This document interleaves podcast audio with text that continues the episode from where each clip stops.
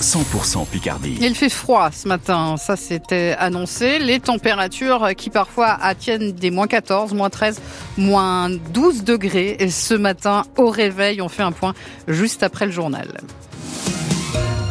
Marie-Gaëtane Comte, c'est toujours très compliqué au volant en Picardie. Prudence si vous sortez de chez vous ce matin, tant sur les trottoirs que sur les routes. Ça peut glisser par endroits. Ça circule ce matin sur le réseau principal. Après la neige, le froid transforme certaines portions de route en patinoire. Malgré le gros travail des agents qui ont salé jusqu'à 21h hier soir, en dessous des moins 7 degrés, ça ne sert à rien de saler. Alors ils vont bientôt reprendre le salage, notamment sur le réseau secondaire. Une centaine d'agents sont sur le pont le réseau secondaire boudé par les automobilistes, sauf par euh, notre reporter tout-terrain François Sauvestre, qui a testé pour vous les petites routes enneigées de la vallée de la Somme. Dans la voiture France Bleu Picardie, je suis euh, à Vaux-sur-Somme, c'est à l'est d'Amiens, et je vais tenter d'aller jusqu'à Bray-sur-Somme, à une quinzaine de kilomètres, mais sans suivre le GPS. Prendre les petites routes, c'est aussi euh, ce qu'a fait Johan. Bonjour monsieur, dame ça a chassé un peu euh, Un petit peu, quand tu freines un peu. Après, il faut rouler tranquille, quoi. 30, pas plus. Rouler lentement, pas plus de 30 à 40 km/h, c'est euh, la clé. Sur les petites routes départementales encore bien blanches, la voiture chasse un peu parfois, on serre les fesses tout ce que veut éviter Marianique. Ah non, je ne sors pas, euh, je ne risque pas, euh, c'est pas la peine. Vaut mieux rester euh, sans véhicule pour une journée. Dans les montées, il faut accélérer, mais en douceur, comme ici près de Cerisy sur la D71.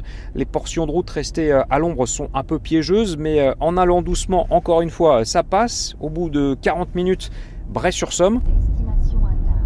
Avec la neige et le verglas, le temps de trajet a été doublé, mais circuler lentement, ça aussi du bon.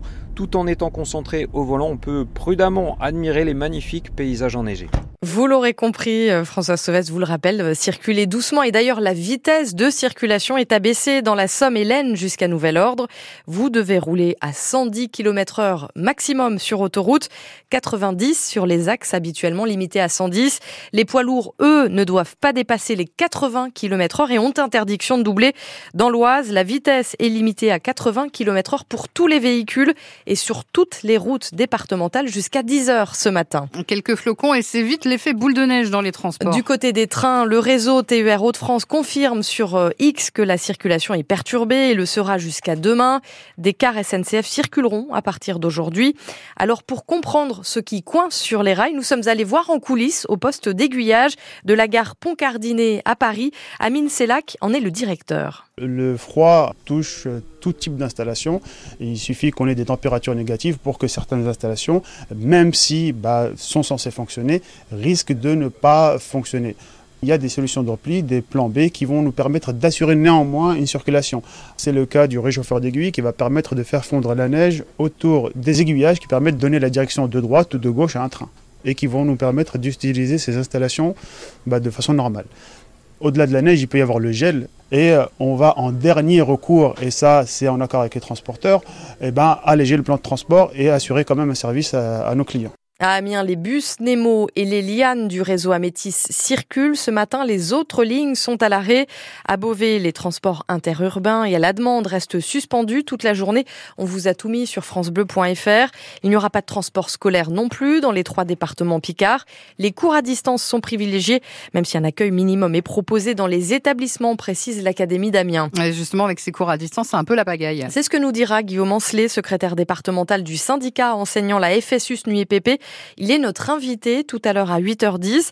Et juste après, vous nous appelez au 03 22 92 58 58 pour nous raconter comment vous vous organisez en ce moment avec euh, cette météo légèrement capricieuse. France Bleu Picardie, 7h34. Un Amiénois condamné hier pour pédocriminalité. Cet homme de 55 ans avait été interpellé lors d'un vaste coup de filet début décembre. 80 interpellations partout en France. L'Amiénois a été condamné hier par le tribunal correctionnel à 10 mois de prison avec sursis pour pour avoir téléchargé des milliers de photos et vidéos à caractère pédopornographique. Il a le profil d'un monsieur tout le monde, Pierre-Antoine Lefort. Oui, cet ouvrier dans le bâtiment, père et grand-père séparés de la mère de ses enfants, ne souffre d'aucune pathologie mentale et n'a aucune mention à son casier judiciaire. L'homme est repéré par les enquêteurs via son adresse IP qui est utilisée pour télécharger des contenus.